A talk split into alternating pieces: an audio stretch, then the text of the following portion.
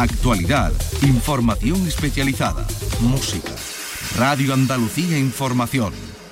Si los motores rugen, desde Andalucía estamos preparados para contártelo. Con el seguimiento de los pilotos andaluces que participan en el Mundial de Motociclismo, los trazados, la temporada, las innovaciones de las escuderías, los entrenamientos, nuestros pilotos y las competiciones. El circuito. Los viernes a la una y media de la tarde con Fernando García. Radio Andalucía Información. Buenas tardes Andalucía.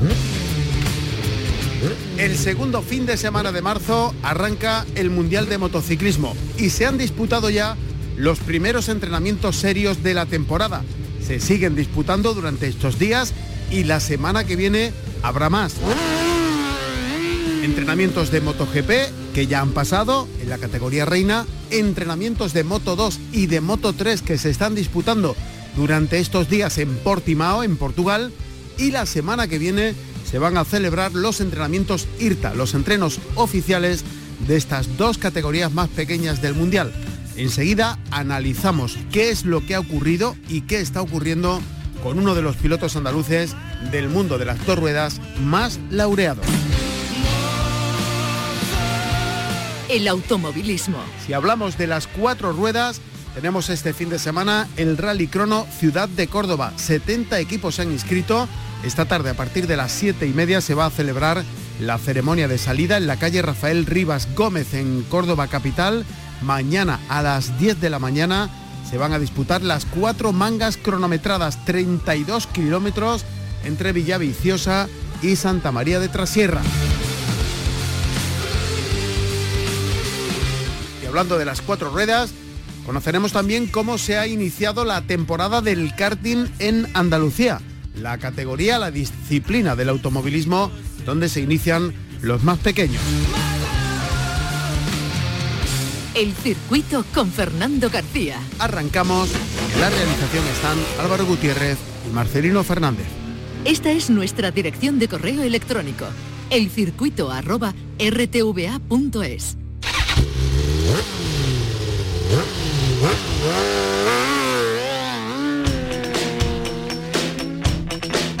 las motos. Se han celebrado estos días atrás los entrenamientos de la categoría reina del Mundial de Motociclismo, MotoGP. Durante estos días se están desarrollando los entrenamientos de Moto 2 y de Moto 3 en Portimao, en Portugal, y la semana que viene en Andalucía. En el circuito de Jerez Ángel Nieto se van a disputar los entrenamientos IRTA, los oficiales. Y es que eh, para que comience, para que arranque la competición en el Mundial de Motociclismo. Queda ya muy poco, Gran Premio de Qatar el fin de semana del 10 de marzo.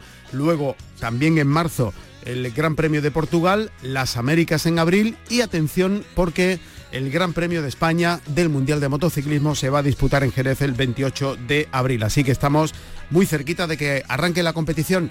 Álvaro Molina, muy buenas tardes. Hola, buenas tardes. Eh, vamos por lo primero, ¿no? En los entrenamientos de la categoría reina que se han disputado esta semana, ¿qué has visto? Pues he visto un dominio total y absoluto de Ducati, pero em, empiezan a aparecer ya pues posibles adversarios fuertes en cuanto a constructores, ¿no? Aprilia ha demostrado estar muy fuerte, han hecho unos resultados muy buenos, colocando a Alex Espargaró en tercera posición y a Raúl Fernández, que era una sorpresa en el nuevo equipo o el equipo de reciente creación, que en verdad es el antiguo equipo Petronas, que se ha cambiado de nombre este año. Sorprendente algunos de los resultados, muy sorprendentes, como ese subidón de Enea Bastianini, que está segundo.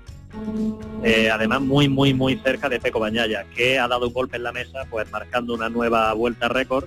La primera vez en la historia que se rueda por debajo de 1.51 en Qatar. No ha habido nunca en la historia una motocicleta que ruede tan rápido allí. Y los tiempos son en verdad todos estratosféricos, ¿no? es absolutamente alucinante el nivel al que están llegando. Eh, estoy viendo la clasificación de, los tiempos finales y en un segundo hay 13 pilotos. Sí, sí, por eso te digo que claro, si nos, si nos ceñimos solamente a la clasificación, pues podemos ver cosas que, que, dice, ostras, esto es, eh, es sorprendente, ¿no? Eh, sí, es sorprendente que, que, hay pilotos de calidad que están más atrás, ¿vale? Por ejemplo, pues, no sé, el otro piloto de Aprilia hay algunos pilotos que están atrás, ¿no? Como puedes ver a Fabio Cuartararo, que es un gran, gran campeón. hay muchas cosas. ¿no? Ale Rins, Zarco, todos ellos están abajo. Zarco, bueno, mm. la, la, sonda, Joan Mir, otro campeón del mundo, está el quinto, quinto creo que es, en fin, mm. por ahí, ¿no? Incluso les han ganado a los, a los dos de fábrica, tanto a, a, Mir como a su compañero de equipo Marini, les han ganado los del equipo satélite, que es el de Lucio Chequinelo, el LCR, pero hay que tener en cuenta que en fábrica pues se están desarrollando cosas, que las diferencias de tiempo son mínimas, que hay que ver en qué momento del día ha tirado cada uno, porque los tiempos eh, se hacen no siempre a la misma hora, es muy delicado este tema en Qatar, porque no es lo mismo cuando hace más calor que cuando hace menos, etcétera. Pero lo que está más claro que el agua es que Mark está poniendo las cartas sobre la mesa, que ya no tiene tantas dificultades a una vuelta. Es cierto que se cayó cuando estaba apretando fuerte a pocos minutos del final, intentando mejorar ese tiempazo que había hecho, con el que le ha, que le ha dado la cuarta posición. Pero aquí hay mucha tela que cortar, hay otros nombres que evidentemente pues podríamos decir, ostras, pues Jorge Martín ha defraudado. No, está séptimo, está a medio segundo de lo que ha hecho Peco Bañaya, pero hay que tener lo que te digo, muy en cuenta que hay pilotos que llevan equipos o llevan pilotos, perdona, motos de fábrica que necesitan de un desarrollo, de una adaptación y eh, yo creo que las cosas todavía son muy provisionales. Lo que sí que está claro es que los que han rodado rápidos son muy buenos, son muy rápidos y está clarísimo que tienen un gran nivel pero que se presenta al Mundial súper emocionante. Fíjate ahí Brad Pinder, que en, esta, en este entrenamiento no ha tenido nada que ver la, lo de KTM con lo que pasó en, el anterior entrenamiento de pretemporada en Sepang, en Malasia. Mm. Me estoy refiriendo a que Pedro Acosta sorprendió a propio y extraño con un séptimo puesto en Malasia a nada, a milésimas de su compañero de equipo, que es el líder, que es Brad Pinder, pero eso tiene una doble lectura. Aquí en Qatar le ha costado mucho más porque es un circuito que no tiene tantas frenadas agresivas, que es lo que mejor se le da a Pedro Acosta estoy seguro que cuando lleguemos a otros circuitos con frenadas más fuertes, pues Pedro Acosta va a volver a hacerlo muy bien como lo hizo en Sepang. No quiero decir que es que en Qatar no lo va a hacer bien, pero quiero decir que, le cuesta más porque es una pista más fluida. En fin, la verdad es que da para mucho, hay mucho juego y hay sobre todo pues muchos candidatos. Eh, apelando a tu conocimiento y a tu experiencia, esto de que un equipo satélite quede por encima del oficial, eh, eh, ¿esto es habitual? No, no, no es habitual, pero en los últimos tiempos se está empezando a ser habitual y tiene una explicación muy clara y es que los equipos satélites son satélites entre comillas, ¿vale? Son satélites sobre el papel, pero técnicamente, pues, por ejemplo, el equipo Pramac lleva la moto eh, de fábrica al 100%, o sea, tú ves, entras al box y ves a mucha gente de Ducati vestida de rojo, no vestida de Pramac, ¿de acuerdo? Hmm. Entonces, técnicamente son equipos que cuentan con un material prácticamente igual, muy, muy, muy cerca del que tiene la fábrica. Eso se aplica en el caso de Ducati. En el caso de Aprilia, por ejemplo, no se aplica tanto, pero también intentan, evidentemente, darle las mejores fotos. ¿vale? Cuando estaba, por ejemplo, Fabio Quartararo quedando delante del equipo de fábrica, acordado en el 2019, cuando fue subcampeón de una forma absolutamente brillante, contra Mar Márquez, el equipo de fábrica, en el que en aquel entonces pues, estaba Maverick y otros pilotos muy buenos, estaba por detrás, estaba, estaba Rossi.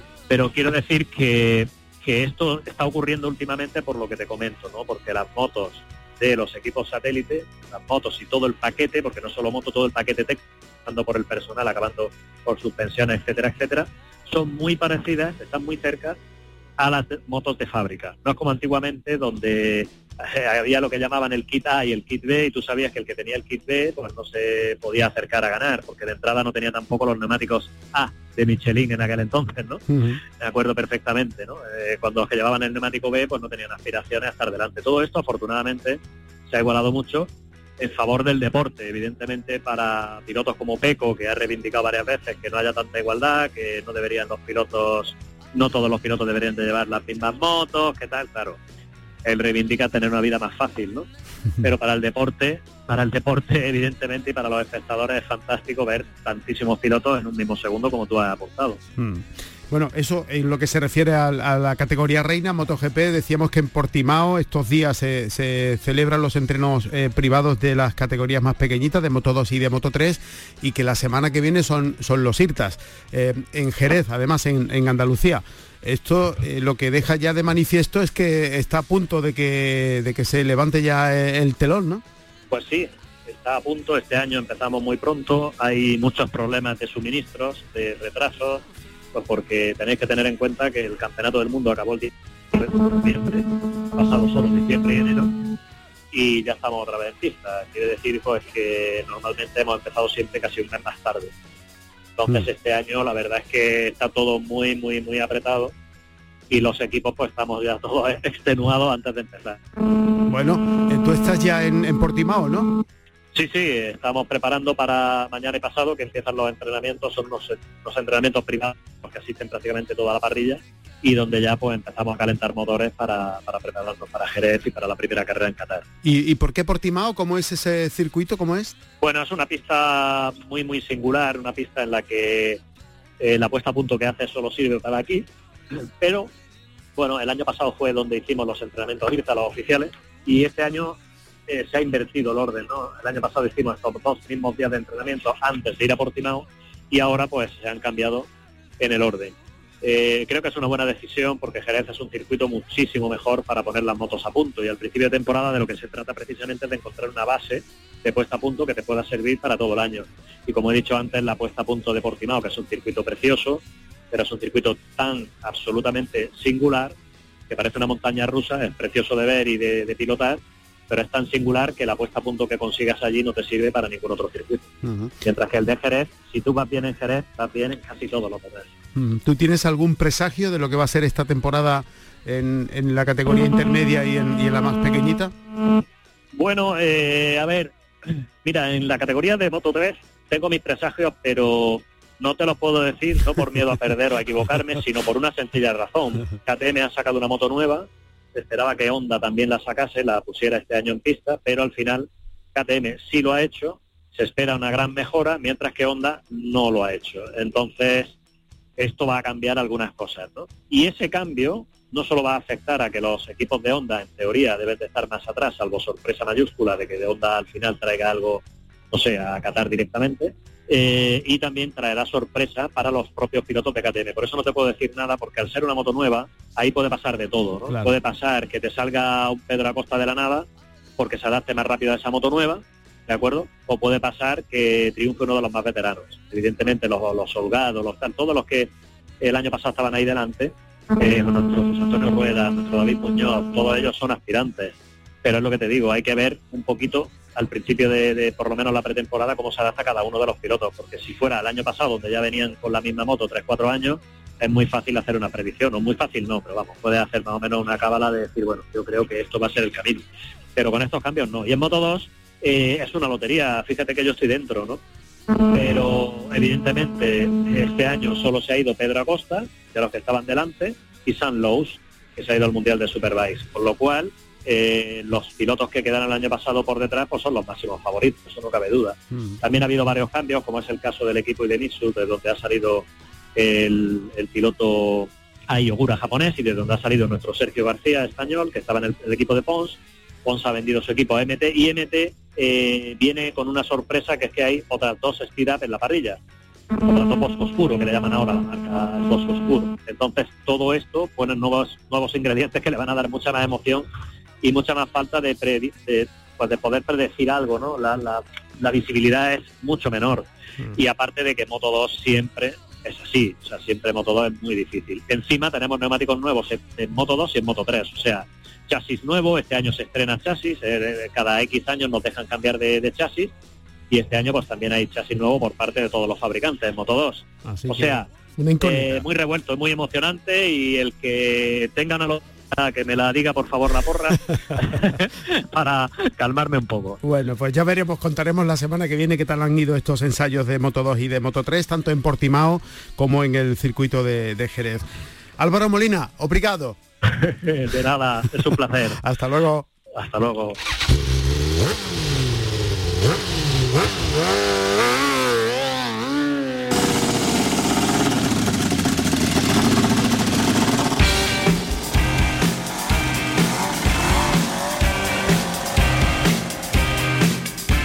Se ha arrancado ya la temporada automovilística en Andalucía. Comenzaba el pasado fin de semana con la cronometrada de Benamahoma en la Sierra de Cádiz y también con la primera cita del karting andaluz, en este caso estrenándose en un eh, circuito nuevo en Sanlúcar de Barrameda, también en la provincia de Cádiz. Este fin de semana tenemos Rallycrono Ciudad de Córdoba, la semana que viene campeonato de montaña que se abre, campeonato andaluz de montaña con la cita de Algar, en fin, que esto está ya eh, rodando. Vamos a saludar a esta hora de la tarde a Fernando Parra, que es el responsable de la sección de karting de la Federación Andaluza de Automovilismo. Eh, Fernando Tocayo, buenas tardes. Hola Fernando, ¿qué tal? ¿Cómo estás? Bien. Pues muy bien, aquí que esto ya ha empezado a rodar. Sí, exactamente, teníamos muchas ganas y este es un, año, como yo le decía otro día al presidente, lo hemos hecho tempranero, como decimos en Andalucía, ¿no? Porque hemos empezado en febrero cuando normalmente el karting lo solemos empezar como muy, muy temprano en marzo. Si bien es cierto que, bueno, el calendario, como tú sabes que cuando se establece, como hay tantísimas pruebas en Andalucía, como algunos oficiales que yo tengo en el, en el plantel del karting coincide con otras pruebas, pues tenemos que hacer la cuadratura del círculo muchas veces. Claro, claro. Bueno, y, aparte también con los campeonatos nacionales. Claro. Eh, decía yo que arranca además el karting y lo ha hecho el pasado fin de semana en un circuito nuevo que se incorpora al campeonato de, Andalucía. ¿Cómo es este circuito? Bueno, el circuito la verdad es que es muy técnico, es muy bonito, eh, los pilotos se lo pasan genial porque aparte un total, al, final como siempre es, novedoso, pues al principio pues no tenemos tiempo, no tenemos referencias del circuito y la verdad que bueno, es un circuito muy ancho, muy amplio, llano totalmente, no tenemos ciudad ni bajada y hemos tenido que adaptarnos tanto pilotos, equipos y también oficiales, ¿no? Sobre todo porque bueno, un piloto recién, o sea, perdón, un circuito recién estrenado en la cual pues bueno eh, tenemos que ir apuntando año a año qué necesidades tenemos para la federación para que vayamos mejorando, ¿no? Pero en sí el, circuito de 10 es en el sentido de que muy bien, está muy bien ubicado, una zona muy fácil de acceso y todo muy bien hecho por parte de los propietarios del circuito, totalmente proactivo para solucionar cualquier problema, evento, cualquier eventualidad que tenemos que mm. pudiera pasar y que necesitaríamos para que el año que viene pues, todavía podamos mejorarlo un poquito más. Pero verdad, muy bien, satisfactorio el trabajo y, y un arranque de temporada, como te he comentado, temprana y bueno, a empezar, que la gente tiene ganas de, karting. ¿Y con niños de qué edades ya compitiendo? Sí, nosotros tenemos, como bien sabes tú, la Academia Paco Melero, nuestro gran amigo Paco Melero que la fundó la Academia, desde ahí empezamos con niños entre 6, 7, 8 años y luego ya vamos subiendo por la escala. Tenemos la, la primera categoría, la Academia, luego pasamos a la Mini, luego posible, después pasa el salto natural a Junior, Senior y ahora hemos creado también, que llevamos ya tres años, que es un éxito, la Master 30 para mayores de 30 años, que es una categoría que se lo están pasando muy bien los mayores. Mm. Pero en fin, el, karting arrancamos pues 6, 7 añitos y luego vas pasando por todas las edades, porque luego pasamos a Mini, que a partir de Mini son de 9, 10 años, 11, luego nos pasamos a Junior, que está, está entre 12 y 14, de 14 a 16 Senior y ya mm. saltamos a la Master. Y de seis años hay mucha demanda, mucho mucho alumno por ahí que eh, quiere competir. Sí sí, sí sí correcto. Y aparte nosotros, como bien sabes, desde Federación trabajamos muchísimo para que el acceso a los jóvenes pilotos, a las jóvenes promesas, conjunto con los padres, que sea muy fácil. Es decir, le facilitamos nosotros el acceso a, por mucho en el tema económico, le facilitamos, hemos bajado todo el tema de la inscripción y aparte de eso le regalamos lo que es la licencia federativa y la verdad que una academia lo que enseñamos, por los reglamentos, los oficiales, banderas, lo que es una academia, enseñar a, la conducción deportiva del karting y que cada día está teniendo más de estos porque bueno, hay muchos padres que ven que es un niño le gusta el, mundo del motor y aquí está la federación para apoyarlo e intentar meterlo en el, mundo de la competición. Mm, y por su experiencia, Fernando, ¿es una buena edad esa de seis años para, para detectar eh, quién va a seguir este camino con ilusión, con ganas, con o, es muy pronto todavía para determinar si alguien va a destacar o no? Bueno, eh, es, curioso la pregunta, es muy buena pregunta porque mucha gente me lo ha hecho también a nivel normal, que no entiende de karting. Simplemente, bueno, nosotros lo que siempre le decimos a los padres que vengan a que los niños vienen a divertirse y a aprender. Y el niño luego, pues, pues si realmente la competición le gusta y no le genera un, estrés excesivo, la mayoría de las veces es raro que el que, no sigue. ¿eh? La mayoría en cuanto tiene una toma de contacto con nosotros, con la federación y con el coche, luego lo veis, bueno, y la evolución es fantástica porque de hecho todo empiezan por ahí. Tú sabes que también los grandes pilotos que tenemos, los grandes campeonatos fuera del karting, como en, los superturismos, eh, a nivel europeo, a nivel mundial, vienen, han nacido todos en el karting. Y entran todos con eso, 6, 7 años, 6, 7 años, que una edad muy temprana porque como decimos todos los que somos padres, pues los niños son esponjas y a partir de ahí aprenden genial y bueno, lo vas viendo la evolución bueno, tenemos pilotos que nosotros decimos que son van a ser grandes pilotazos, como decimos en nuestro trago, el día de mañana porque apunta manera, es decir, tanto el talante, la personalidad, mm, tienen algo en concreto, lo llevarán en los genes, el ADN o algo de eso, pero que lo va haciendo, que, sobre todo las manos. Y si hay alguna persona que, tenga su hijo que quiera eh, con esa edad introducirse en este mundo del automovilismo, ¿qué necesita? Bueno, supongo que el casco, el mono, los zapatos, pero eh, ¿qué, hace falta para poder competir eh, en, el campeonato de, Andalucía de, de karting? Bueno, nosotros a través de nuestra web y los teléfonos que tenemos en nuestra web, y mi teléfono siempre está abierto, cualquier duda que tengan, cualquier aclaración, si quieren llamar de teléfono personal, nos llaman, nosotros les decimos todo lo que tienen que hacer. Básicamente, a la pregunta que me has comentado, evidentemente tienen que tener, todo tiene que ser homologado, porque nosotros tenemos unas normas, nos regimos por las normas FIA. Tiene que tener un casco homologado, un mono homologado de karting, no vale cualquier mono, tiene que ser de karting, una bota homologada, guantes homologados, collarín debe de llevar también por seguridad. Es decir, nosotros una de las cosas que más miramos es la seguridad de los niños y, evidentemente en todos los pilotos, ¿no? Y luego tiene que tener un coche con unos motores específicos en función de la categoría que quiera correr. En academia, pues va con un motor X30 de 69 centímetros cúbicos con un chasis adecuado a su edad y bueno, y que cumpla las normas que de, peso, medida y demás, que nosotros se lo facilitamos. Simplemente llamarnos, hacerse la licencia federativa, que nosotros también se accede a través de la academia, como es el niño pequeño, nosotros le regalamos todo y simplemente el padre ahora mismo nosotros hemos hecho una campaña que el campeonato completo lo corre por 300 euros, lo que es inscripción y demás. evidentemente luego ya tiene el gasto de coche, desplazamientos, ya tiene que poner el padre. Bueno, habrá que tener cuidado con los niños y con algunos padres, ¿no? Sí, bueno, eso como yo eh, muchas veces eso es un tema muy peleagudo, es decir, porque porque muchas veces cuando estamos en la reunión previa que nosotros hacemos, pues, la gente lo sabe, que nosotros los oficiales no es que llegamos allí y montamos, no, nosotros tenemos muchas reuniones previas por departamento, el departamento, el departamento técnico, el departamento de administrativa, el departamento de sanciones, el departamento, todo. Tenemos muchas reuniones anteriores para dejar todo medianamente programado para que no falle nada a la hora de empezar.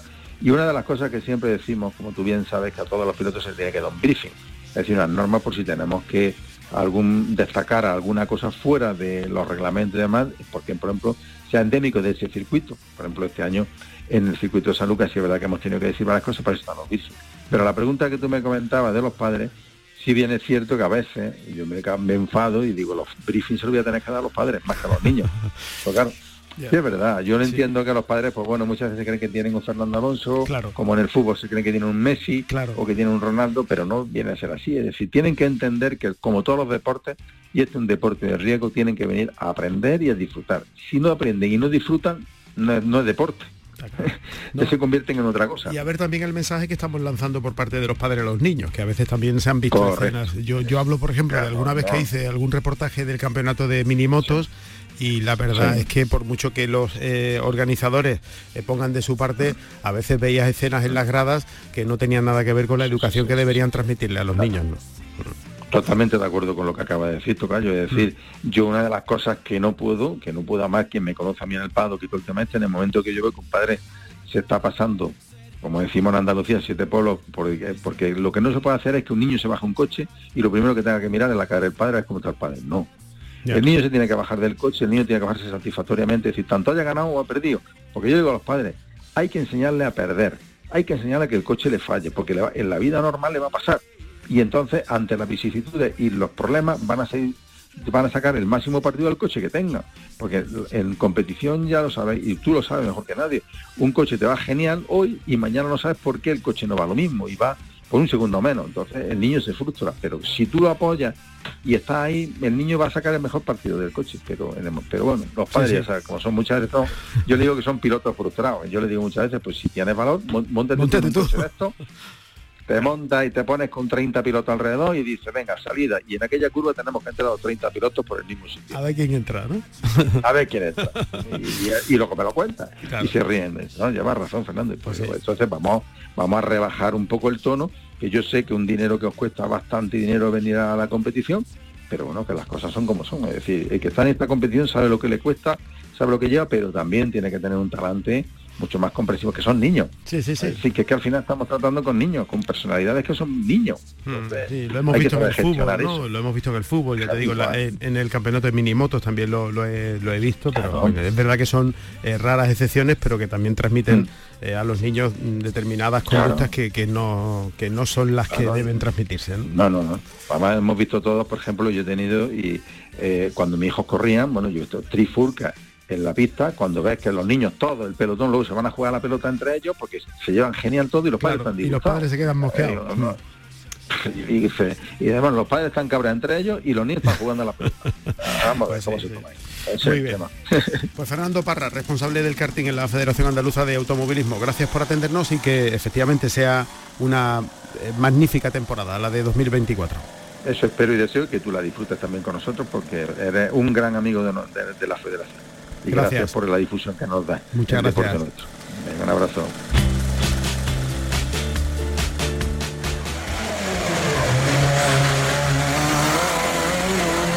Así, con este sonido ha arrancado la competición automovilística en Andalucía. Están oyendo algunos de los participantes de la tercera edición de la cronometrada de Benamaoba, disputada el pasado fin de semana en carreteras de la Sierra de Grazalema.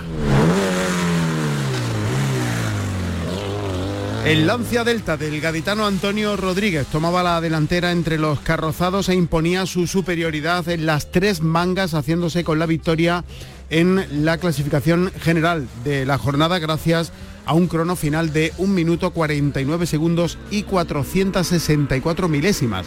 La segunda plaza de la general fue para Sergio Álvarez con un Renault Clio RS Cup a casi 3 segundos, mientras que el veterano piloto jerezano Amador Jaén fue el tercer clasificado con un Renault 5 GT Turbo a más de 3 segundos de diferencia. Eso es lo que se refiere a turismos.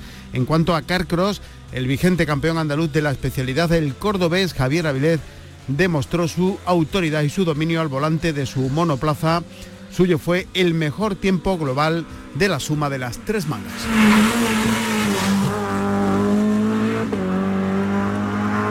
Eso pasó ya el fin de semana anterior con el que se levantaba el telón del automovilismo en Andalucía, pero este fin de semana tenemos más. En concreto, esta tarde, a partir de las siete y media, se va a celebrar la ceremonia de salida del Rally Crono Ciudad de Córdoba. Va a tener lugar este acto en la calle Rafael Rivas Gómez, en la capital cordobesa. 70 equipos se han inscrito para participar en esta prueba que se inicia mañana. A partir de las 10 de la mañana, a las 9 se cierra el tráfico, la carretera terminará en torno a las 6 y media de la tarde.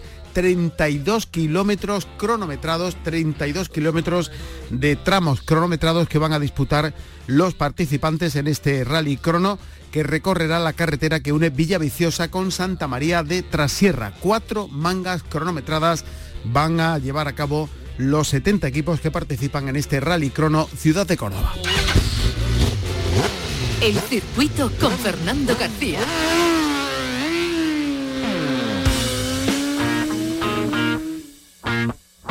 Antes de despedirnos, vamos a conocer qué nos depara el calendario en cuanto a actividades de dos ruedas este fin de semana. Lito, cuéntanos. Hola, ¿qué tal Andalucía? Para este fin de semana traigo cuatro eventos destacados en nuestro territorio motero. Comenzamos con el sábado 25 y con Jaén, porque en Bailén, en su auditorio municipal de Las Palmeras, se celebra el Motorrock Festival, un evento solidario del cual un euro de cada entrada irá destinado a la Asociación por Frágil Andalucía. Entre las actividades pues encontramos exhibición de Cuadrado Stun, tributo a Elvis, tatuador en directo y sorteo de entradas para el Gran Premio de MotoGP de Jerez. Todo ello organizado por el Grupo Moteros de Bailén. Y nos quedamos en Sevilla, en Bormujo. Allí, ACME de la localidad organiza la primera quedada motera, con música en directo, ruta por Sevilla, y Skipper Experience. El punto de encuentro será la rotonda del Alamillo a las 11.30 horas de también el sábado 25. Nos vamos para Torreblanca, en la propia capital. La Peña Motera Los Dame Algo celebra el miércoles 28, el día de nuestra querida Andalucía, la séptima reunión motera, con música en directo y juego, abierto a todo tipo de motos. Y acabamos en Cádiz, en la pedanía de Jerez de la Frontera, El Torno. Allí, también el miércoles 28, se celebra la decimotercera concentración India Catalina, un evento a beneficio de ASMEL y donde podrás disfrutar de motos y coches clásicos con mercadillo de piezas y recambio. Eso es todo, Andalucía. Recordad como siempre las dos máximas. Máxima precaución y máximo disfrute. Adiós. Gracias, Lito.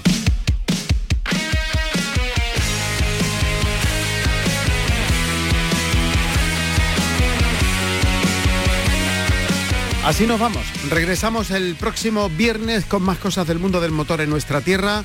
En la realización estuvieron Álvaro Gutiérrez y Marcelino Fernández. Si van a salir a la carretera, mucha precaución y no se olviden de ser felices.